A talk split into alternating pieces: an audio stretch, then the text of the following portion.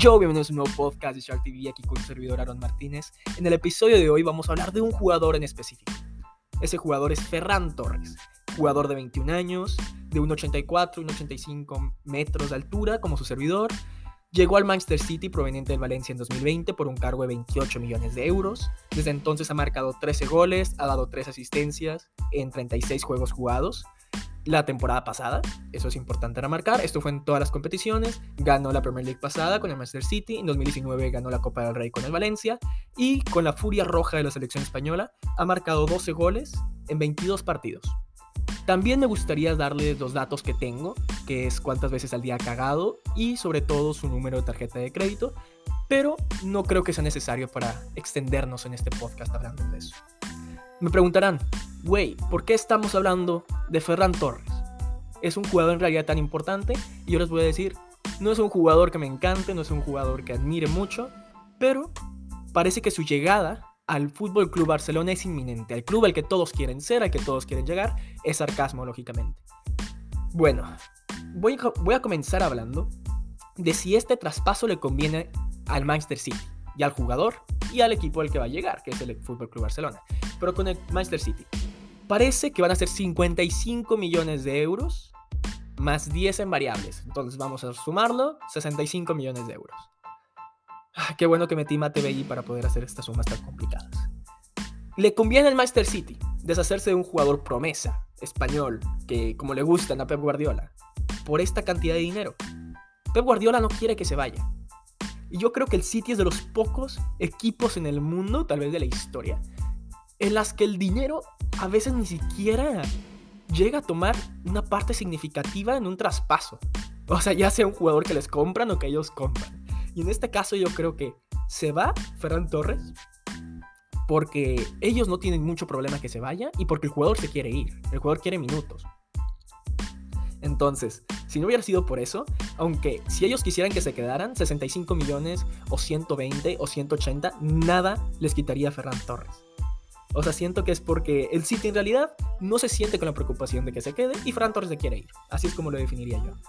Y está dando una cantidad de dinero este, admirable el Fútbol Club Barcelona. Entonces, Ferran Torres ha estado jugando en esta posición, más como de extremo por derecha, por donde está jugando Mares más o menos, y a veces metiéndose como un falso 9, porque hay que recordar que también ahorita voy a hablar de eso, que el Manchester City no tiene un 9, y eso ya es desde, desde hace unos cuantos mercados de, de transferencias, y Ferran Torres a veces ocupaba ese espacio. Este, recuerdo la temporada pasada en la que por unos 2-3 partidos se puso el equipo al hombro y marcó, y marcó goles. Es verdad que ha sufrido lesiones y demás. Entonces, ¿creo yo que el City debió haber hecho más para que se quedara? No. ¿Por qué? Porque ahorita están teniendo un funcionamiento impresionante con una plantilla joven. En realidad no hay muchos que digas, ah, está, ya está bajando su rendimiento por la edad o ya va a llegar ese punto en el que va, a bajar su rendimiento. No, no te podría decir nadie de la plantilla que esté en esa situación.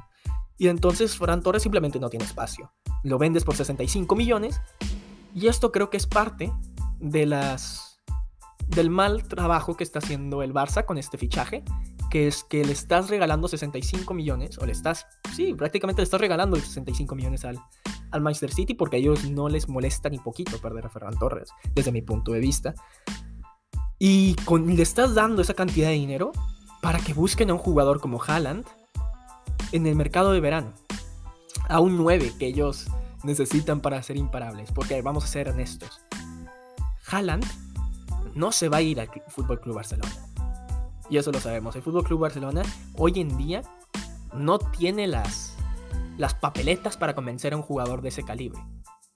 Muy probable, no saben siquiera si van a estar en Champions la siguiente temporada. En esta temporada ya están eliminados de Champions, por Dios. No le tienen nada que ofrecer a un jugador como Haaland. Ni siquiera un, un futuro, un proyecto futuro, ¿no? Porque no tienen, no tienen la, la cantidad económica. Y aunque la tuvieran, este, el dinero para poder ir a por Haaland, aún así no tienen con qué sustentar el plan de, victorias y de trofeos que, quisiera el jugador noruego. Esto de Haaland es un ejemplo. Simplemente estoy poniendo ejemplos para decir el tipo de fichajes que está haciendo el, el Fútbol Club Barcelona. Entonces, se está yendo por jugadores que han mostrado algo, algo que son promesas, que han tenido hype, Y jóvenes, sobre todo, esto es importante, jóvenes se lo está trayendo su plantilla, está intentando, están intentando hacerlos funcionar. Ahí está el mismo ejemplo de Eric García. No fue titular ni una, ni media temporada con el Manchester City. Y se lo llevaron. Se lo llevó el Barcelona con la intención de que sea su, su defensa central del futuro. No se ha visto nada.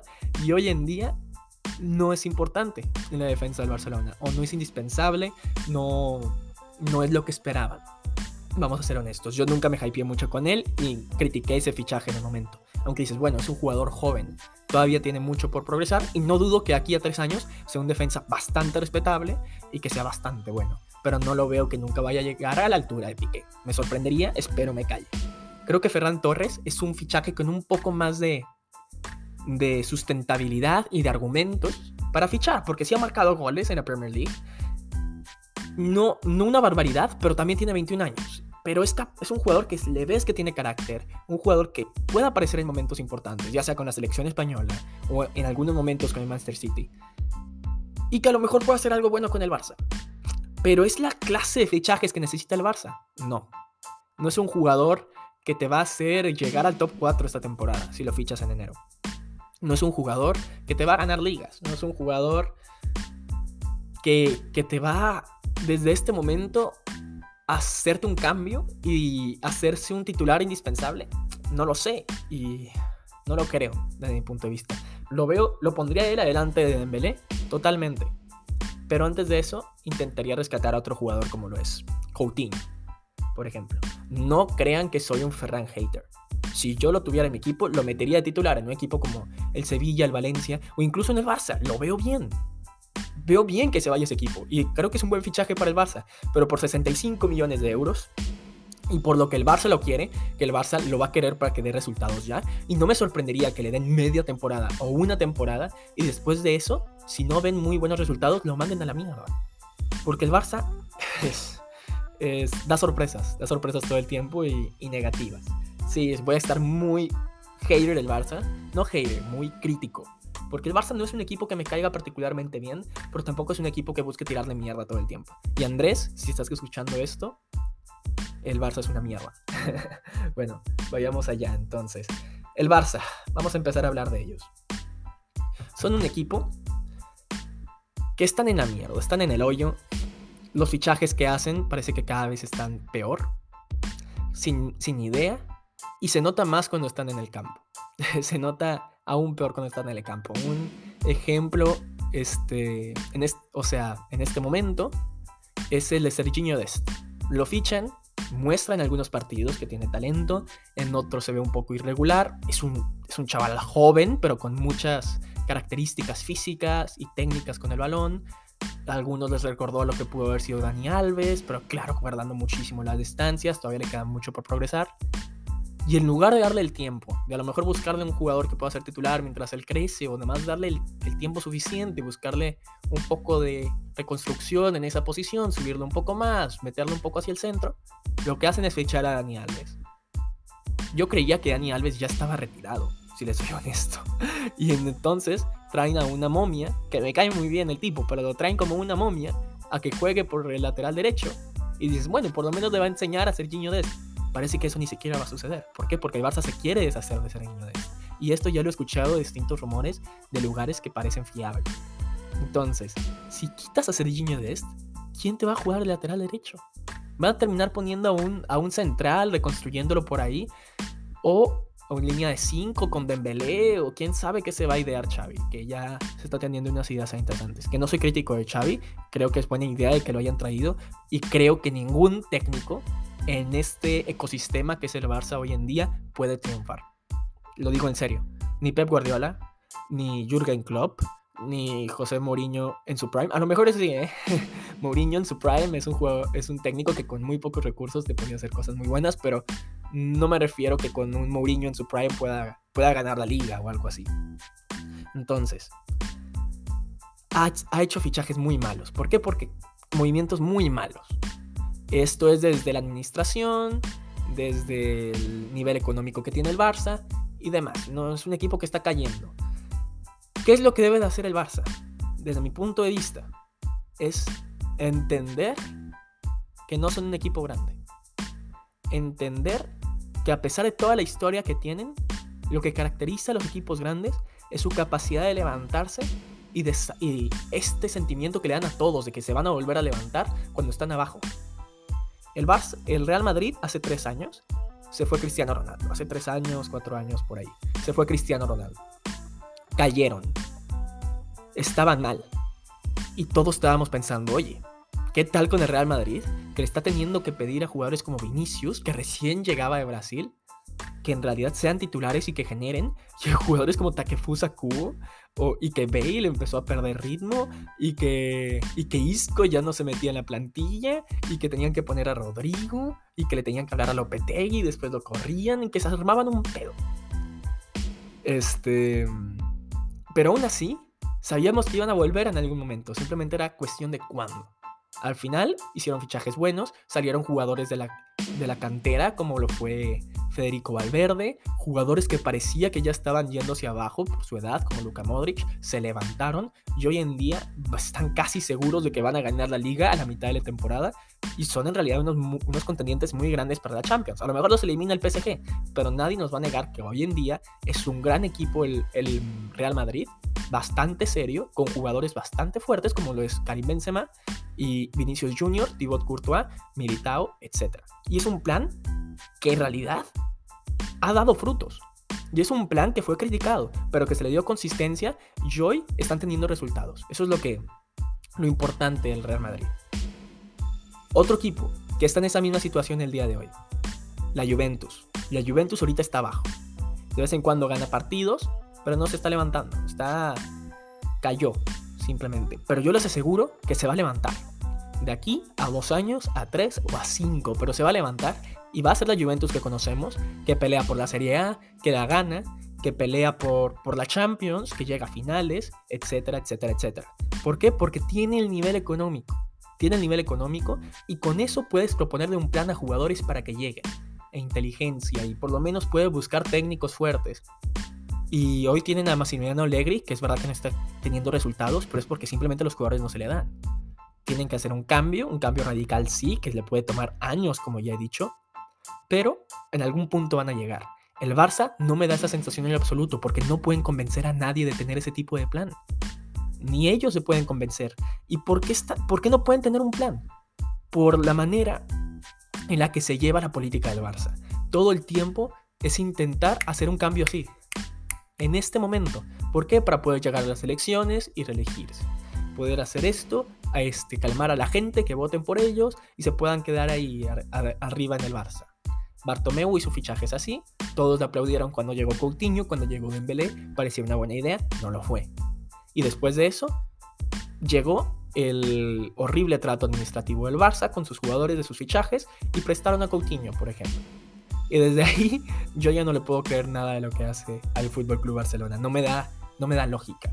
Entonces, el Fútbol Club Barcelona debe entender que no es un equipo que tenga ahorita las capacidades para levantarse de aquí a 5 a cinco años probablemente, porque económicamente no lo tiene. Debe de quitarse de la cabeza que es un equipo grande, como lo, como lo es el Real Madrid o la Juventus o el Bayern de Múnich, que también estuvo en un bache así. Esto no es un bache del Barça. Esto están en una planicie abajo de una montaña gigante. No sé si me expliqué bien, a lo mejor dije una pendejada impresionante, pero me entendieron. Tienen que subir los Alpes si quieren regresar otra vez a ser un equipo grande. Y esto no es porque tengan malos jugadores, pero es porque Busquets ya está muy grande, Piqué está muy grande. Tienen que rezar que Eric García les funcione y cuando les funcione, que el equipo esté dando resultados para hacer que se queden ese tipo de jugadores. Y no creo que ni siquiera puedan mantener a jugadores que resalten en este momento en el Barça. Y sí creo que el jugador este que se llama Iax Moribu, Moribu algo así de la, de la cantera, se quiso ir. Se quiso ir del equipo que lo creó, que es el Barcelona. Imagínense, así de mal está el Barça. es, es crítica muy grande, pero creo que el Barça debería de ver más equipos como el Sevilla, el trabajo el que están haciendo, el tipo de fichajes que están haciendo, que, que a un equipo como el Real Madrid para reconstruirse. Y es crítica y muchos me, lo van a, me van a decir que soy un Barça hater y que por eso estoy hablando mal de ellos. Yo en serio creo que ese es el problema del Barça Creo que lo van a solucionar. De aquí a cinco años no. No me imagino al Barça poder decir regresaron. Regresaron a lo que es el Barça, porque el Barça es uno de los clubes, de los mejores clubes del mundo, de la historia. Pero no está en el nivel ahorita. El Barça debería estar peleando por Champions, debería estar peleando por todas las ligas, ganarlas. Debería de jugar bien al fútbol. Esa es otra crítica que le tengo al Barça. Que a pesar de que le esperamos un buen fútbol y queremos divertirnos viéndolo, no es obligación. La obligación del Barça es ganar. Y deberían de quitarse la mierda el ADN Barça, porque el ADN Barça no es jugar bien al fútbol. Debería de ser el ADN Barça, debería ser ganar partidos, ganar trofeos. Y en lugar de eso se meten a la idea, una cosa estúpida de que el Barça tiene que jugar tocando la pelota 700 veces por minuto. Ya quítense eso del culo, por favor. Pónganse a jugar y pónganse a ganar. No importa si te tienes que tirar media hora atrás para poder aguantar un 1-0, aunque sea contra el pinche Getafe, si el Getafe está jugando bien, o contra el Granada, o quien sea, pero sacar el resultado y aunque te critiquen en la prensa, aunque, aunque te critique tu gente, cuando vean que ganas la temporada o que, o que levantaste la temporada pasada, se van a ir a la mierda las críticas. Ahí está mi, mi opinión sobre el Fútbol Club Barcelona y lo que deberían cambiar. Algo más que me gustaría hablar es el Manchester City necesita un número 9. Hoy grabo este podcast un día después de que el Manchester City le marcó 6 goles al Leicester City. Le marcó 4 en 25 minutos a Casper Schmeichel. Una ¿Qué equipo? ¿Qué equipo es el Manchester City? Es hermoso verlos jugar. Me la pasé muy bien viendo el partido. Y marcaban goles por todos lados, creaban jugadas por acá, por allá. Es un espectáculo ver ese equipo jugar. Eh, confieso que no recuerdo muy bien de haber visto al, al Barça de Guardiola, lo he visto en videos, claro que lo vi en vivo, pero era muy chico para poder apreciar los funcionamientos básicos de los mediocentros, de cómo se interlazaban con, con estos triángulos y demás. Me encantaría poder verlo otra vez. No soy Maldini para tener videos por todos lados de ese, de ese Barça, pero yo creo que este Manchester City en serio está apuntando a llegar al nivel de, de ese Barça. No creo que vaya a llegar nunca porque le falta jugadores como, como Messi o como ese, no sé, David Pilla, además. Pero bueno, esa no es la pregunta. Lo que, lo que quiero llegar es que este Manchester City juega muy bien. Juega muy bien al fútbol. Y muchos siguen diciendo que necesita un 9. Yo les voy a decir algo. Sí necesitan un 9. es decir, es lo más ilógico y te estás siendo irónico y estás regresando a contradecirte porque acabas de decir que juega muy bien. Marcaron 6 goles al Leicester City, por Dios, y la temporada y el partido pasado a lo mejor le marcaron 4, 7 al Crystal Palace y siguen así, siguen primeros de la, de la liga y siguen ganando la Premier League. Y la temporada pasada llegaron a la final de la Champions. Sí, y pueden seguir siendo campeón de todo con, con este equipo que tienen. El problema que yo les encuentro es que puede ser que uno o dos partidos a la temporada, uno o dos partidos de 40, que son los que suelen ser los más importantes. Esos dos partidos suelen ser en Champions. Se les complica al Manchester City y no pueden abrir, no pueden abrir los espacios, no pueden abrir el marcador. Un, un ejemplo perfecto, la final pasada de la Champions. Si tuvieras a Erling Haaland ahí arriba, a Robert Lewandowski, a Karim Benzema, a Romelu Lukaku ahí arriba, te cambiaría el partido por completo. Esos partidos en el que Bernardo Silva no puede meter, no puede regatear a dos jugadores y marcar desde afuera o, meter un pase perfecto filtrado porque no hay espacios. Simplemente le tendría que mandar un centro a Lukaku o a Haaland para que lo remate. O dársela fuera del área para que le pegue. O que corra a la espalda de los, de los delanteros para que los empuje y marque gol. Creo que es, es eso la situación de que necesita un delantero centro. Claro que es un delantero centro que, va a tener que ser más como un, no diría falso 9, pero sí como estos modernos que saben jugar al fútbol. Yo, si fuera Pep Guardiola, ficharía un jugador como, como Benzema. Se me hace el perfecto para que, para que vista la camisa del City. Aunque también me gusta mucho cómo se ve Benzema de blanco con esa del Real Madrid. Pero yo creo que lo que voy a hacer es por, por Haaland en el verano. Porque Haaland se va a querer ir del Dortmund. Se va a ir del Dortmund, de mis acuerdos. Y creo que es el lugar perfecto. Es el lugar perfecto para él. Para él. Que crezca con Guardiola en un lugar donde va a ser titular, donde va a tener oportunidades de marcar gol. y escuché, ay, no, no recuerdo muy bien si era Jules Bianc, Jules, este, de ESPN UK, es, es francés, de hecho, este güey, y decía que si Haaland hubiera jugado este partido contra el Leicester City, hubiera marcado 44 goles. Y, no se me hace muy, muy estúpido, ¿eh? Porque conociendo a Haaland, todas las oportunidades que marca, se, se daría un fistín con este Manchester City. Entonces, no creo que cambiaría mucho el funcionamiento de los Sky Blues si tienen un delantero centro de esta calidad. Y creo que les resolvería en partidos importantes. Y por eso creo que yo sí iría, si tienen la capacidad económica que la tienen, a ir por un jugador así. Ahora, también tengo otra idea. Si no vas a ficharte un jugador así, que sabes que te va a funcionar y que va a marcar tantos goles, fíchate un, un poco un delantero de medio pelo no para que sea titular y que él sepa que no va a ser titular en muchos partidos.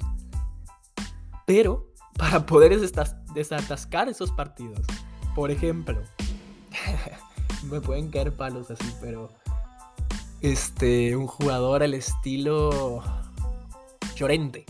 ¿Se acuerdan de Llorente? Este jugador que metía el, el Tottenham para mandar centros y que cabeceara. ¿Saben? Que simplemente se juega eso. Que a veces no puedes encontrar el, partido, no puedes encontrar la solución, mandas un centro y que el remate. Y que sí, no es, no es de la mejor calidad del mundo, pero te puede salvar de partidos. Eso creo que es mi, mi, última opinión, que voy a hablar de este podcast. Ya me extendí un poco más de lo que hubiera querido. Hablé de muchos temas, espero que les haya gustado. Mi nombre es Aaron Patricio Martínez Garza, en Instagram arroba Garza con doble A. Muchas gracias, chao.